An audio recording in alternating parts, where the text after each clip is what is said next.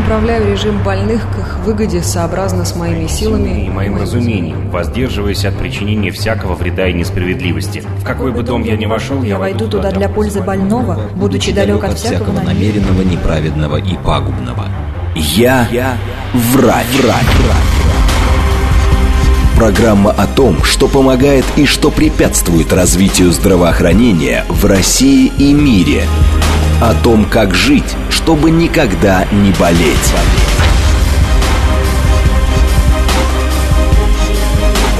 Врачи и пациенты. Программа предназначена для лиц старше 16 лет. Это программа «Врачи и пациенты» в студии Наталья Троицкая. Здравствуйте. Сегодня поговорим о том, как помочь себе или своему близкому человеку, если пришлось столкнуться с таким диагнозом, как рак. Тема важная, серьезная. вообще про онкопсихологию я сама не так давно узнала, потому что ну, я понимаю, что когда человек сталкивается с таким диагнозом, э, был такой у меня опыт, это очень сложно и тяжело.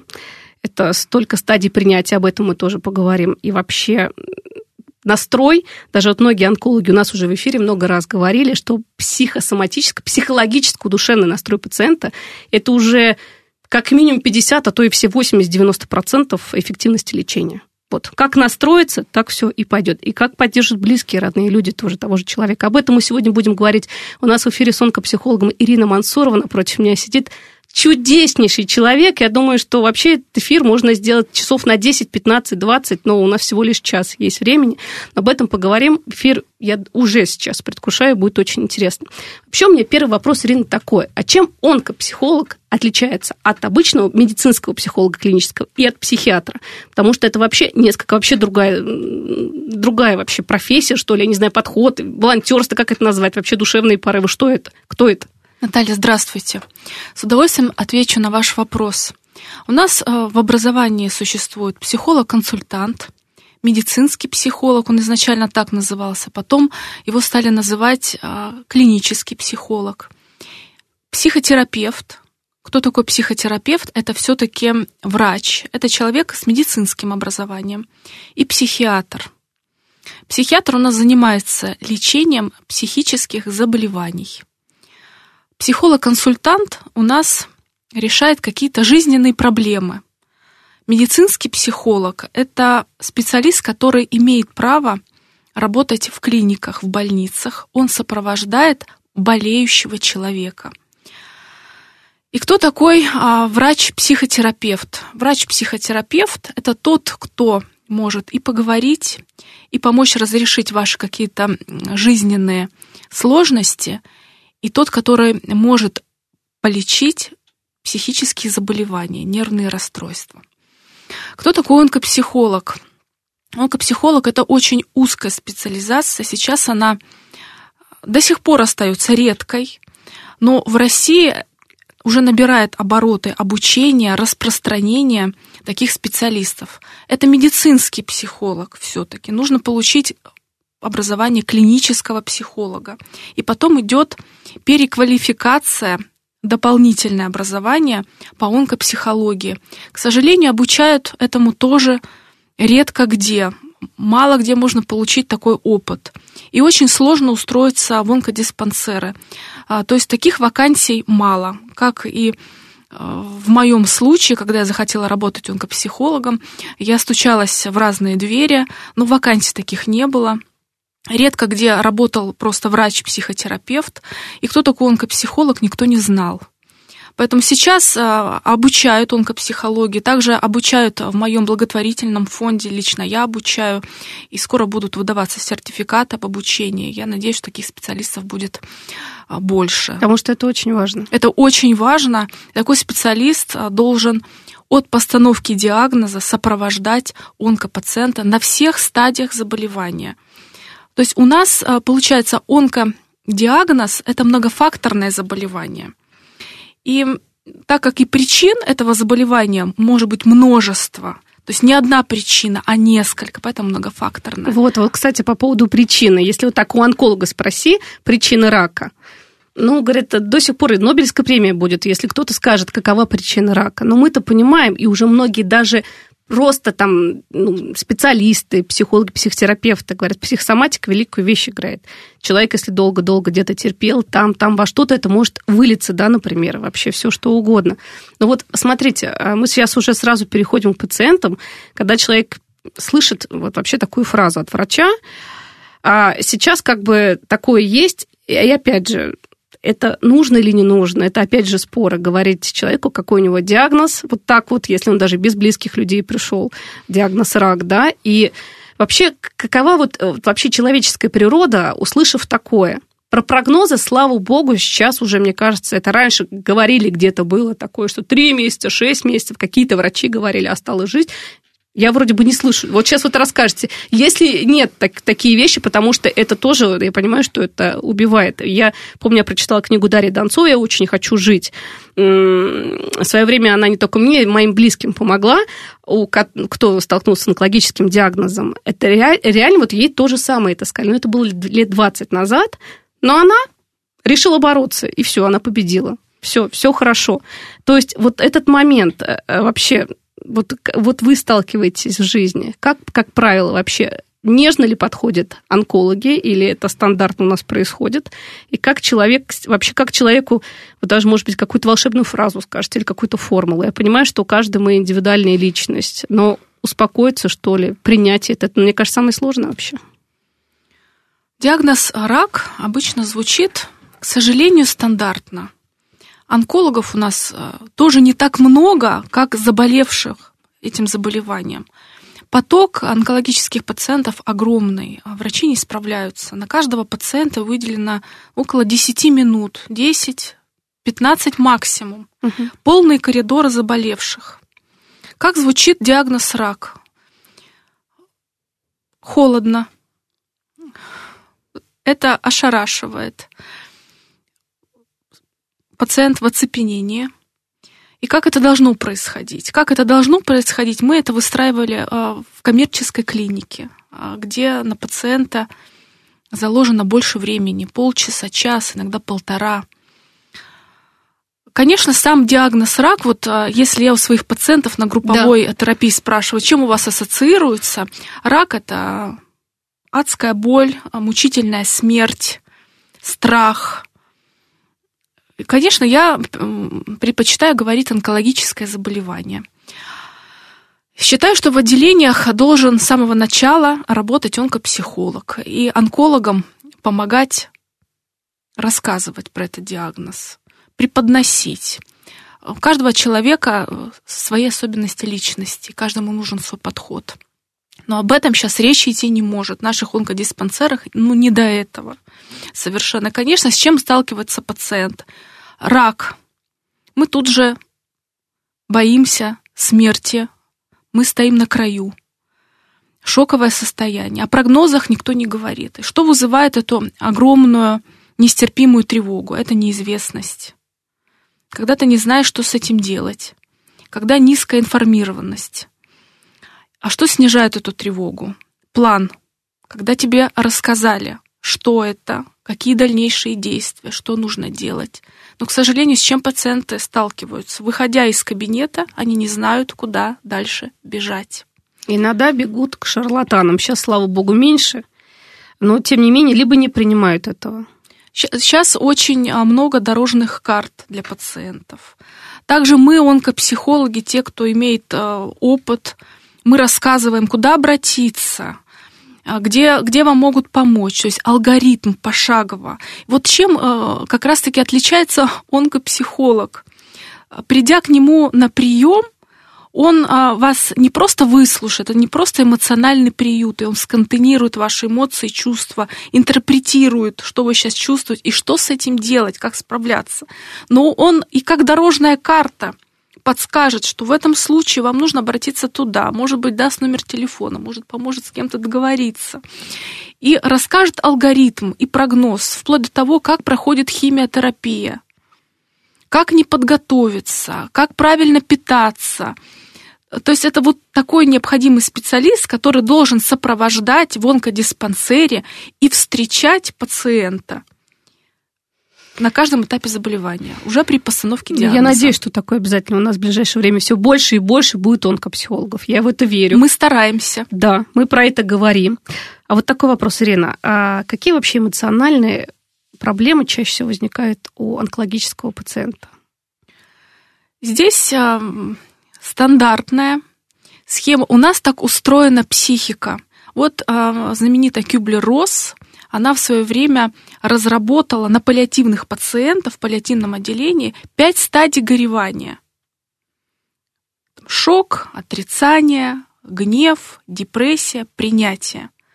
Психика так устроена, что от этих стадий вот мы никуда не деваемся. Вот когда я только начинала работать, и работаю я уже много лет, и каждый раз ты наблюдаешь все эти стадии. Они могут идти не по порядку, в хаотичном положении. Но всегда каждый тяжело болеющий человек, он их проживает. Поэтому, когда оглашают диагноз, шоковое состояние, стресс, работают интенсивно надпочечники, выделяют гормоны стресса, мы в шоковом состоянии, да, у нас помутнение сознания, мы можем чего-то не слышать, мы можем забывать, то есть теряют наши функции когнитивные.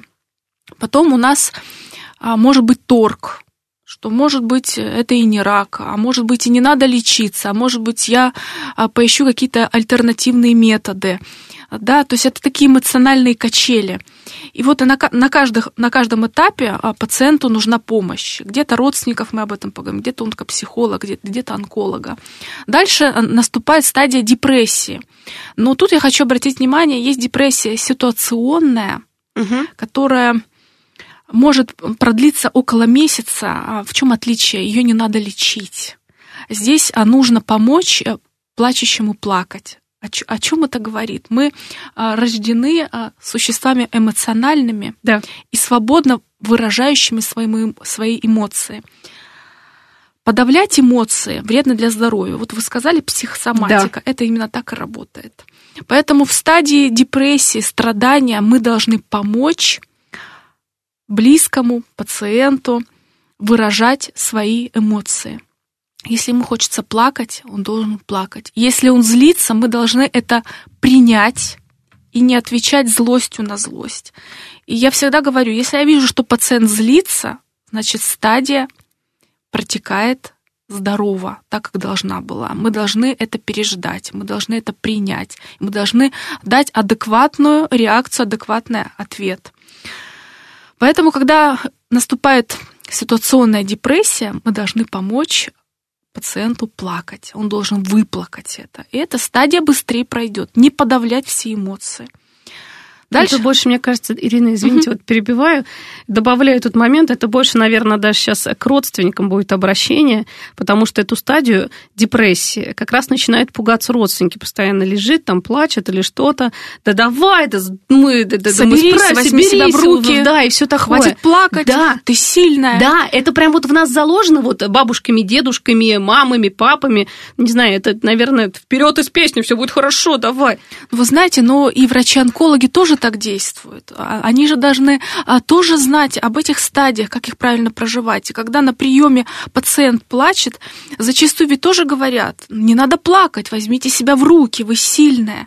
А нужно наоборот сказать, поплачьте, это нормально. Поплачьте. Я всегда говорю, это очень хорошее правило взять на заметку. Плакать это хорошо, но не надо этому выделять целый день, стенать и плакать. Хочется плакать, выделите себе 30 минут, выделите себе час, но хотите два. Порыдайте, побейте подушку, там, включите кран, э, рыдайте вместе с краном, это помогает. Постенайте, позлитесь. Но смотрите на часы, да. и потом соберитесь, приведите себя в порядок, красиво оденьтесь и выходите навстречу жизни. Кстати, очень полезно встать и идти. Это угу. самое тяжелое поднять себя с кровати, но встать одеться и пойти. Когда вы идете, у нас вырабатываются гормоны счастья. И они сменяются гормоны стресса. Одно сменяется на другое. Организм так чудесно нас устроен. Поэтому, когда вам сложно, когда вам тревожно, красиво оденьтесь и выйдите на улицу. И идите. И тревога будет уходить. Это, мне кажется, сейчас совет абсолютно всем прозвучал. Всем. Как бороться с депрессией? Потому что столько событий происходит в мире, везде, у многих там проблем в семье, там третье, десятое. Все, собрались, вышли. И смотрите по сторонам. Да. Смотрите, любуйтесь, это и есть психотерапия. То есть мы смещаем фокус внимания. Когда мы сидим дома, мы зацикливаемся на болезни. Психика так устроена, мы гоняем эти мысли вокруг. Так и еще плюс интернет тут в кавычках в помощь, потому что я же понимаю, что первое, что выходит из кабинета, делает пациент. И когда он сообщает близким родным, родственникам, все начинают смотреть в интернете, что это диагноз, что возможно, что невозможно.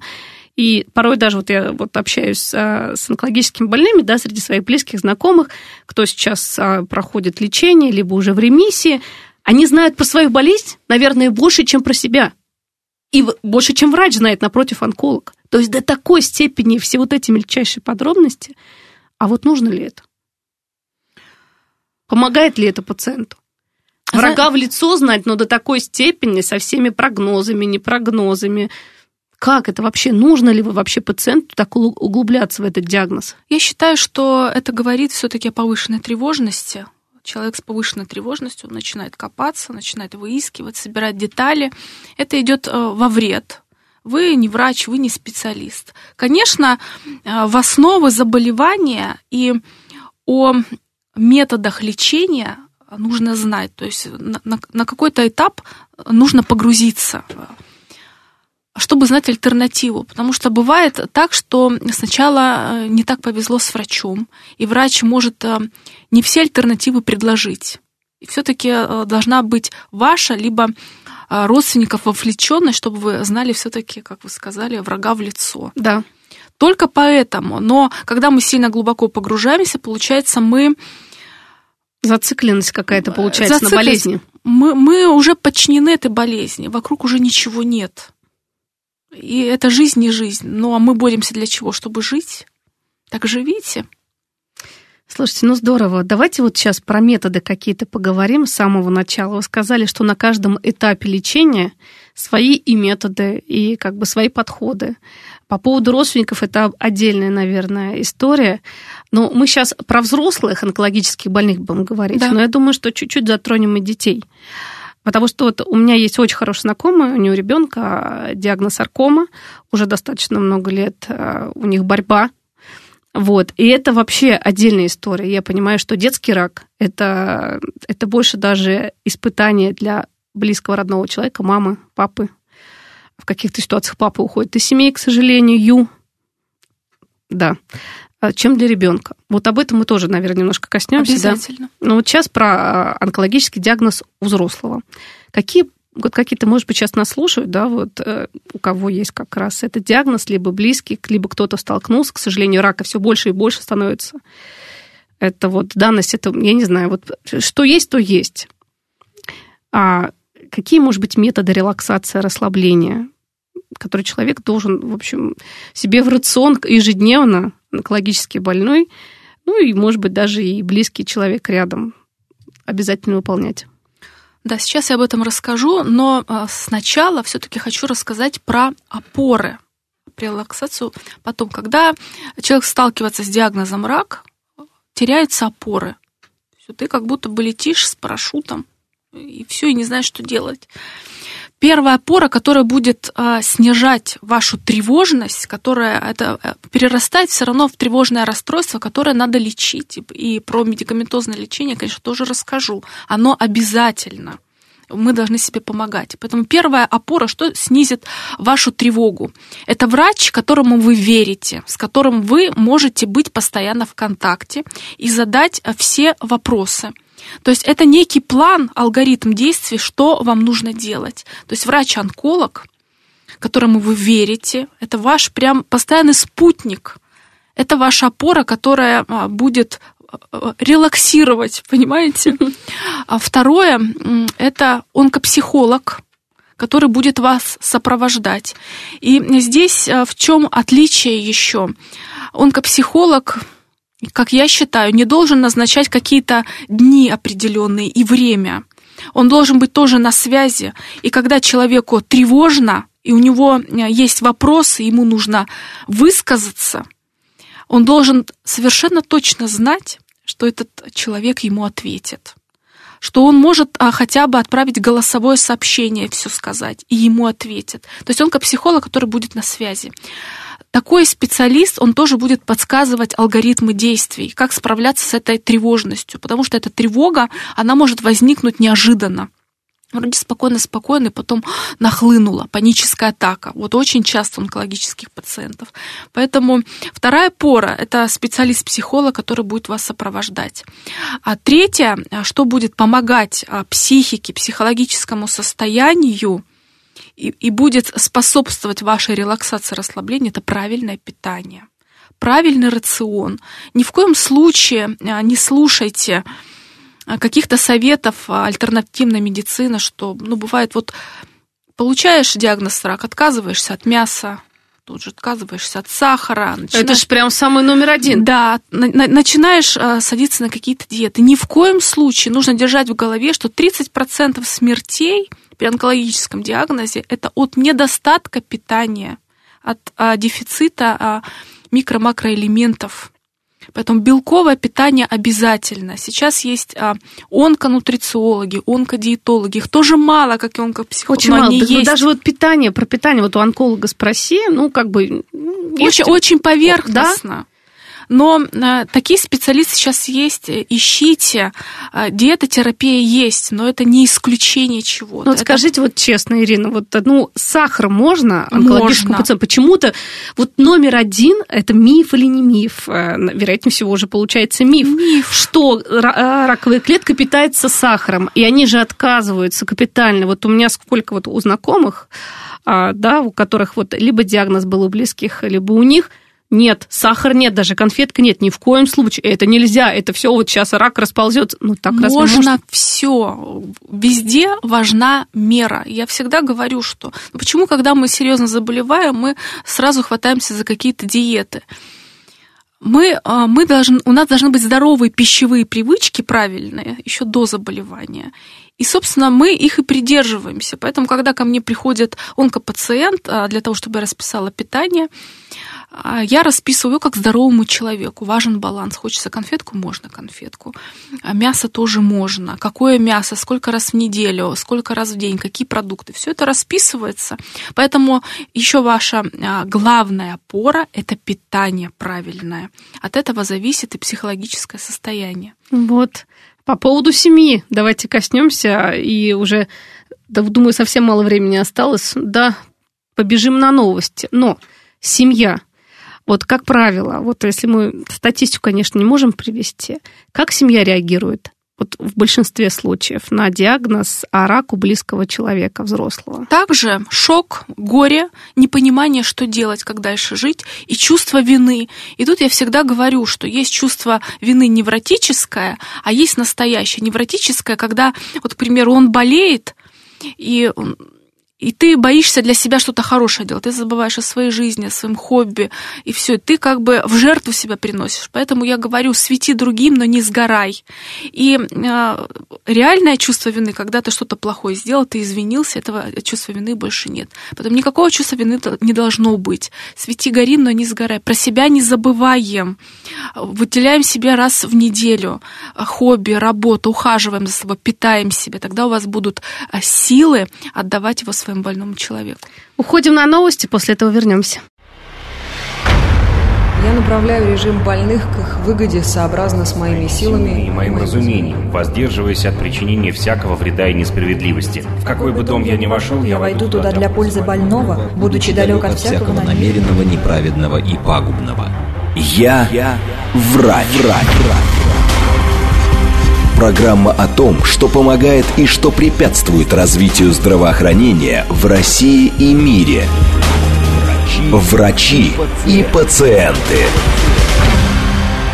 Продолжаем наше общение, дорогие друзья. Говорим мы о сегодня о сложном диагнозе, онкологическом диагнозе. Да, если вдруг близкий человек получил такой диагноз, либо вы.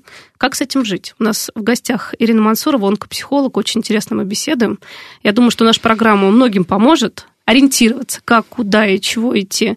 Ну, мы поняли, что когда человек испытывает первый раз как раз э, вот диагноз, точнее, слышит, он испытывает шок, и начинаем искать опоры. Уже давайте повторим, что это за опоры. Первое, конечно, онколог. Вот это я зазубрила номер один. Мне кажется, вообще а, лечащий врач в диагнозе, в любом, в каком-то сложном, хроническом, тяжелом заболевании, это просто вот твой друг.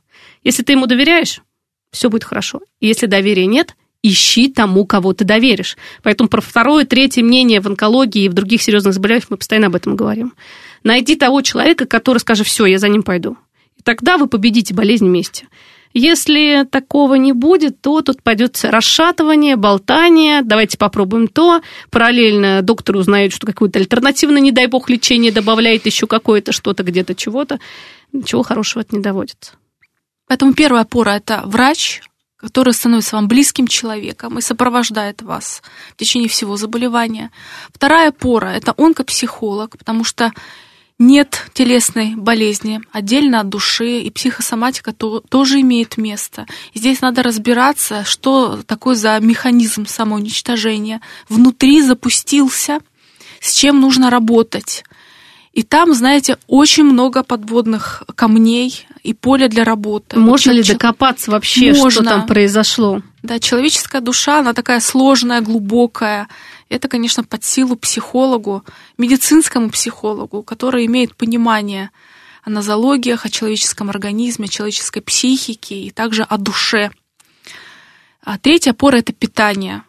Очень важно питать свой организм, органы, нервную систему. Рацион должен быть сбалансированный. Когда уже ставят онкологический диагноз, мы не забываем и задаем а, своему онкологу вопросы, потому что нужно добавлять сипинговое белковое питание, специализированные коктейли, предназначенные при онкологическом диагнозе. Они начинаются там с минимальной дозы одна бутылочка, и мы уже начинаем подпитываться чем лучше вы питаетесь, тем лучше вы перенесете лечение, лучевую терапию, химиотерапию. И чем лучше вы работаете с онкопсихологом, э, чем больше вы заботитесь о своем психологическом состоянии, о своей психике, о душевном равновесии, тем тоже лучше будет ответ лечения химиотерапии. Говорю совершенно точно. И э, хочу обратить внимание, что 90% людей с онкологическим заболеванием нуждаются в медикаментозном лечении. Нужно этого не бояться, потому что очень часто идет бессонница, нарушение сна, сон поверхностный, прерывистый что тоже влияет на течение онкологического заболевания, на развитие, на рост опухоли. Все очень взаимосвязано. То есть здесь нет мелочей. Да. Поэтому на это обращаем внимание. А ежедневная тревога, которое уже считается тревожно-депрессивным расстройством при онкологическом диагнозе. Поэтому обращаемся к психиатру, не боимся, к неврологу. Назначается очень легкая медикаментозная терапия. И все вместе, поверьте, это очень работает. Хорошо, это вот мы сейчас про опоры говорили и про онкобольного, а близкие люди, которые рядом с ним, это, мне кажется, особая тема и особая история. Почему? Потому что с ними нужна большая работа. Как реагировать и как поддержать? Я понимаю, что в каких-то ситуациях начинается сожаление, ой, да давай, ой, да бедный, ой, да несчастный, либо наоборот вот это, да, эгегей, все будет хорошо, что я тут разнылся, все, мы справимся, все замечательно, сейчас все лечится. Как вообще прочувствовать, как а, не раздражать да, близкого человека, у которого диагноз рак? Как вот на самом деле поддержать? Вот мы уже говорили, что есть стадия такая принятия депрессии, да, которую не нужно лечить. Месяц человек должен побыть с этим горем, пережить и оправиться от этого. А, ну вот, а близкому человеку, вот какие самые распространенные, можно сказать, ошибки, которые мы близкие делаем по отношению а, к тяжело больным или просто больным, заболевшим только своим близким. Вот вы очень правильно спросили, как не раздражать. Потому что пациенты очень часто говорят, вот что раздражает. Как не раздражать, это не заискивать, а вести себя естественно. Это не жалеть, не обращаться как с ребенком и не подбадривать. То есть возьми себя в руки, ты справишься, ты сильный. Это бред. Нельзя собраться, невозможно собраться, невозможно принять. Ну как ты примешь? Ну это ложь, Возможно, научиться жить с этим. А чтобы научиться, надо учиться. Поэтому ведем себя естественным образом. И тут, понимаете, а чтобы вы могли поддержать близкого, вы должны быть сами в силах Поэтому находите ресурсы, что вас подпитывает. Ведем себя естественно, не заискиваем, а, не, не ограничиваем от домашнего какого-то труда, от обязанностей, не ограничиваем от работы.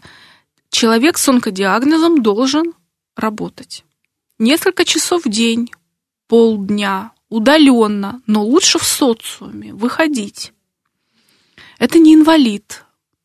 Я не... Это вот ошибок, вот вы да. сейчас сказали, а вот этот момент, вот мне кажется, у большинства, у 90% людей зафиксировано. Все. Тем более у начальников некоторых организаций, а, даже крупных, больших, я знаю, что, ой, ну, нет, надо все, человек, пусть не будем его трогать, пусть он восстанавливается, лечится, не надо, не надо, не трогайте, у него серьезный диагноз. Это же так. Поэтому я делаю акцент, что научиться с этим жить. Мы, мы зачем лечимся? Чтобы жить? Вот я всегда отвечаю, так живите ходите на работу. Не откладывайте жизнь. Нет. Доставайте все самое лучшее, красивое со шкафов. Кушайте с красивой посуды. Наряжайтесь. Если у вас выпали волосы, я тоже на этом акцент поставлю. Это вот, смотрите, это ведь отдельный э, вообще на самом деле очень важный момент, когда шрамы, волосы выпадают во время химиотерапии. Да, Для женщин... мужчин это как-то спокойнее относительно. Для женщин, для молодых девчонок это же очень серьезно. Да, когда женщина лишилась э, груди, мы тоже об этом поговорим. Да. А сейчас о родственниках. Поэтому а, делегируйте обязанности, все пусть будет естественно, как и было. Если человек плачет, не старайтесь ограничить его в этом, пусть плачет. Если вам тоже страшно, что естественно, будьте искренни, возьмите за руку, скажите, мне тоже страшно, но что бы ни было, мы пройдем это вместе, плачьте вместе. Если человек злится, не раздражайтесь, не отвечайте злостью на злость. Помните, что это естественный процесс, и нам нужно помочь человеку выразить все свои эмоции, высказаться. И здесь а, близкий выступает как эмоциональный психологический храм. Вот представьте, что вы храм.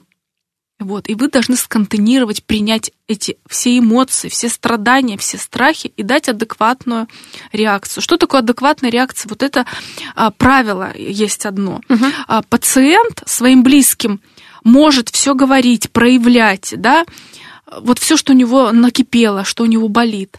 А родственники своему а, больному, родному не могут.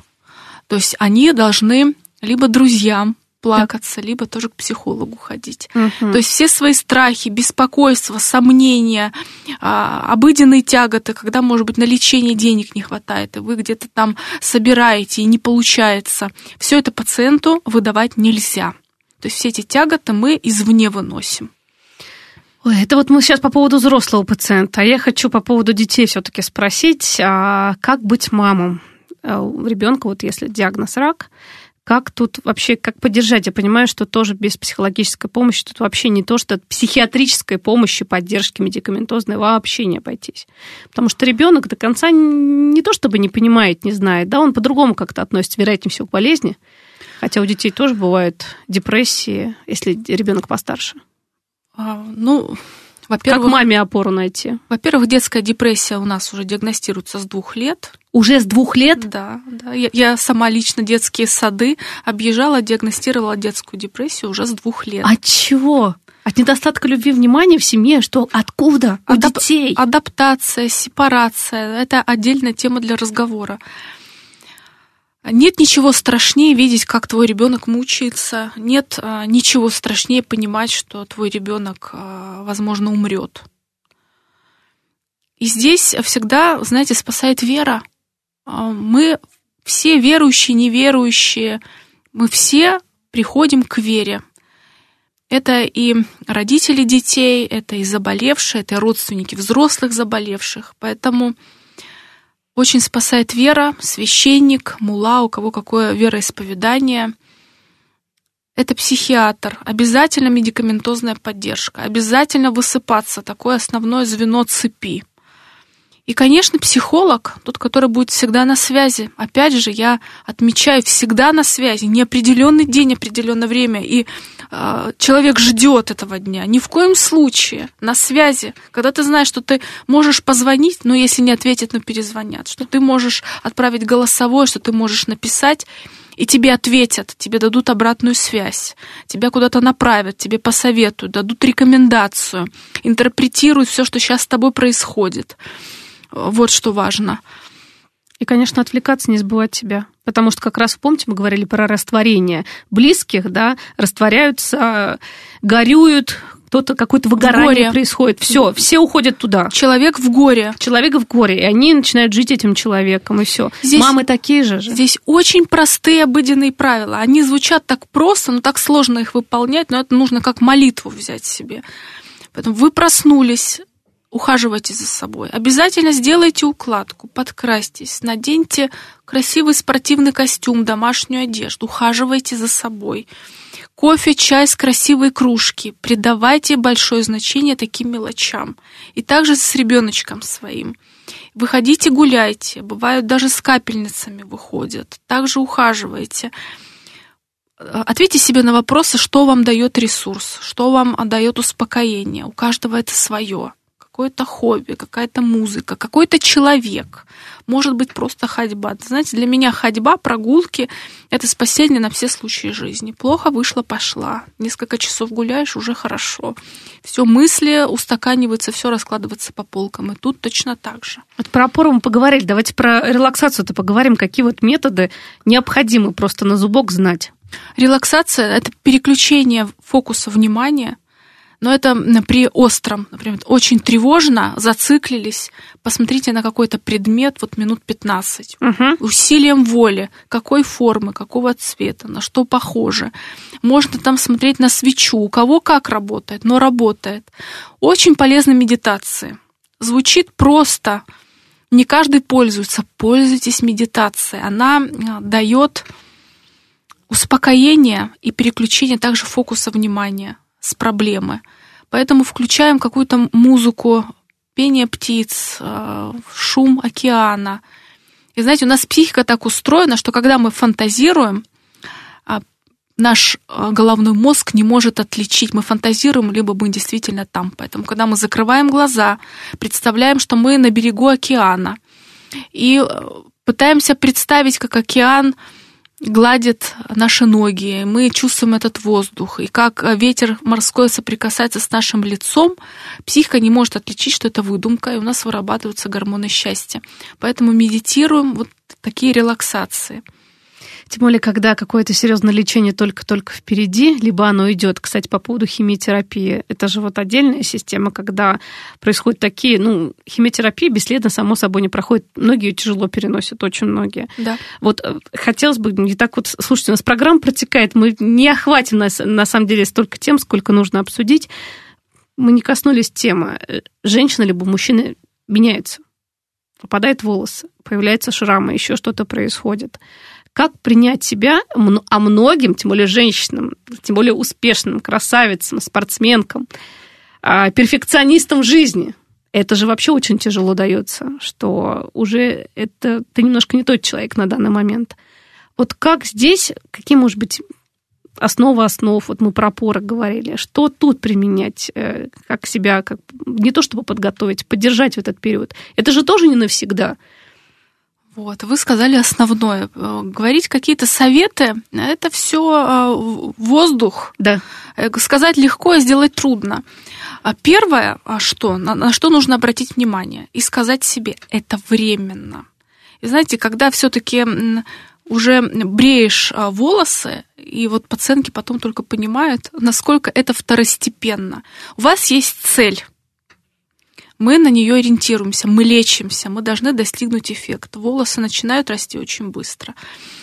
Сейчас подбираются очень хорошие парики. Это тоже не просто слова. Поэтому, когда назначается химиотерапия, я сразу ставлю акцент и говорю, ищем парик, ищем красивый парик, и мы подбираем максимально похожие на ваши волосы, и не отличить. И наши дорогие женщины ходят на работу, и мало кто может понять, что это парик, просто некоторые думают, что сменила стрижку там, и цвет волос слегка поменяла.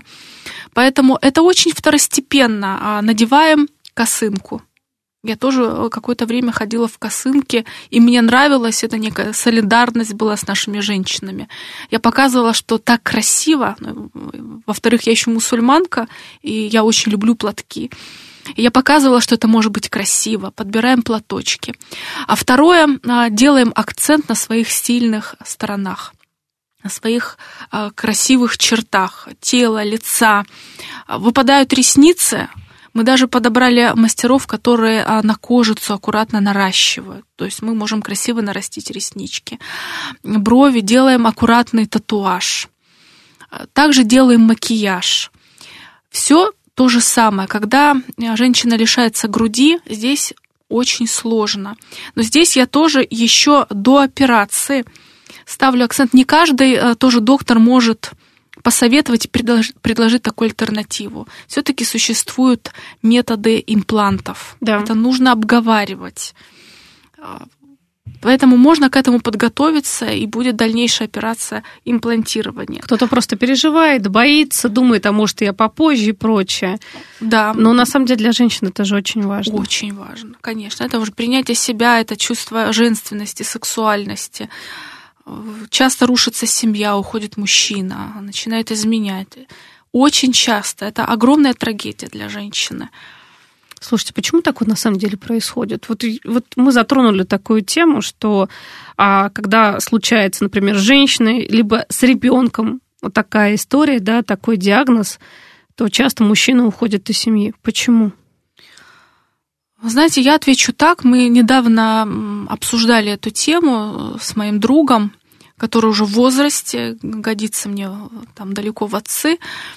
А, мне кажется, это все-таки связано сейчас с социумом, с особенностями общества, когда а, браки и мужчина и женщина сходятся из прагматичных, оценочных а, целей и суждений. Когда тебя оценивают по внешним и каким-то социальным параметрам. И когда вот сейчас так редко, вот о чем вы говорите, сейчас так редко духовная близость, душевная. Вот. Эм, и она очень редко возникает в браке. Поэтому, конечно, когда мы друг друга выбираем прагматично по профессии, по внешности, по перспективам, а, и нет вот этой духовной близости, конечно, когда случается такое, ты человека не можешь принять. А когда мы любим человека безоценочно, ни за что-то, когда у тебя с ним духовная, душевная связь, и ты любишь его просто так, потому что он есть, Э, конечно, тебя не напугает, э, что какое-то время у человека не будет э, груди. Или какие-то другие сложности возникают. Или какие-то другие сложности. Не будет волос, будут какие-то шрамы. Либо груди не будет всегда. Придется там что-то подкладывать. Ну вот получается, что да, вот мы про духовность говорим. Почему у нас 70% браков распадается, да? Потому что, к сожалению, да, вот какие-то сложности, серьезные испытания мы не можем пройти вместе, если нет той самой духовной близости. Да, также, также это показывает, когда в семье рождается особенный ребенок с особенностями развития. Да. Также там 70-80% по статистике мужчин уходит из семьи сразу, либо в процессе а, взросления ребенка. Это то, о чем мы говорим, о прагматичности выбора. Мы вот все живем, мы э, рисуем себе какую-то картинку, также ждем, представляем, какой ребенок а, родится но это человек, это жизнь, и бывает по-разному, и не бывает э, красивой картинки. Ребенок рождается, он с особенностями, бывает с грубыми особенностями. И это все про принятие, безоценочность, духовную близость и умение любить и принимать. Это, я думаю, что будет обязательно отдельная тема эфира. А вот мы не сказали совсем про физическое поддержание. Вот сейчас мы психологическое говорим про методы релаксации, а, опоры а физическое? Я понимаю, что многие говорят, что как бы онкологи, ну, как хотите, можете там хотя бы немножко там, сколько, 2-3 тысячи шагов, если можете, идите погуляйте в парке. А если человек привык по 15 километров бегать, либо такой спортсмен. Вот раньше считал, как бы, это опять же был миф, что здоровый человек, если спортсмен, да он вообще такой правильно питается, да не может он заболеть раком. К сожалению, раком могут заболеть абсолютно все. Ну все. да. А вот как человеку перестроиться, свою жизнь перестроить, даже если, например, силы есть, но врачи говорят, нет, вам перенапрягаться нельзя. Переусердствовать, конечно, нельзя. Здесь всегда важна золотая середина. Мы баланс должны применять. Угу. Лежать дома ни в коем случае, а ходить здоровому человеку положено а ходить 10 тысяч шагов. Так. Вот. Поэтому мы их и ходим. Второе э, правило нужно задать себе вопрос, а что мне доставляет удовольствие? Вот. Это может быть йога, это может быть просто ходьба, это может быть тренажерный зал, но с минимальными нагрузками, смотря какой вид опухоли у вас, какое у вас лечение, как оно проходит. Без физической нагрузки нельзя, потому что когда мы мы должны пить, во-первых, много воды, да, там 2-2,5 литра. И вода а, работает на нас, и лимфатическая система. Когда мы двигаемся, она запускается, мы начинаем потеть, да, у нас выделяется моча, и тем самым а, все токсины а, постепенно выходят. Также от химиотерапии. Вот как восстановиться. Да. Вот, пожалуйста, ходим, ну и задаем себе вопрос, что, как, какое, какое физическое упражнение мне доставит удовольствие. Поэтому не перенапрягаемся. Если вы спортсменка и привыкли к силовым нагрузкам, но тут нужно ответить себе честно, что нужно какое-то время повременить. И тоже должен быть баланс, там, снизьте в два раза. И постепенно, когда вы там пройдете лечение, у вас будет реабилитация, вы будете постепенно его увеличивать. Поэтому физическая нагрузка обязательно нужна. И тут тоже вопрос к родственникам, когда начинают ограничивать от всего. Я говорю, Полежи, отдохни, копи силы. Конечно, у тебя такая сильная сейчас химиотерапия красная какая-нибудь. Конечно, случается, да, что э, человек, когда уже на четвертой стадии, паллиативный, у него очень мало сил, все равно нельзя лежать. Что-то сделать по дому, пропылесосить, вымыть полы – это тоже физическая нагрузка. Пожалуйста, делайте, вставайте. И чем больше вы будете двигаться, поднимать себя, а движение – это жизнь. Да, вы абсолютно правы. Тут вообще даже я ничего другого добавить не могу. Смотрите, вот вы сейчас про паллиатив сказали. А как вообще пережить? Э, я понимаю, что это вопрос сакральный, наверное, смерть близкого человека, которого действительно, ну, серьезно, все очень серьезно. Прогнозов никто не дает, потому что я помню, у меня был психолог в гостях буквально минут до конца эфира, но это отдельная опять тема, да, и онколог. И он сказал, знаете что, прогнозов вообще нет. Вот там сверху решено, этот человек может в паллиативе прожить 15 лет, а может нет. Тем не менее, если такое произошло, вот это буквально на минуту, я понимаю, что очень мало времени, Ирина. Все мы конечны, Смерть неминуемая, у каждого смерть будет своя и в свое время. А, я всегда говорю, что нужно тему смерти проговаривать уже с детьми что это естественный процесс. И, как я говорю, смерть – это наивысшая точка покоя. А если у вас тема смерти вызывает страх, я рекомендую а, пообщаться с духовником. Это священник, а, мула, больше погружаться. И, как я часто говорю, не боится смерти тот, кто в полной мере живет. Спасибо большое. Вот на этих золотых словах мы заканчиваем эфир. Благодарю. Онкопсихолог Ирина Мансурова была у нас в гостях. Спасибо. Спасибо. До свидания.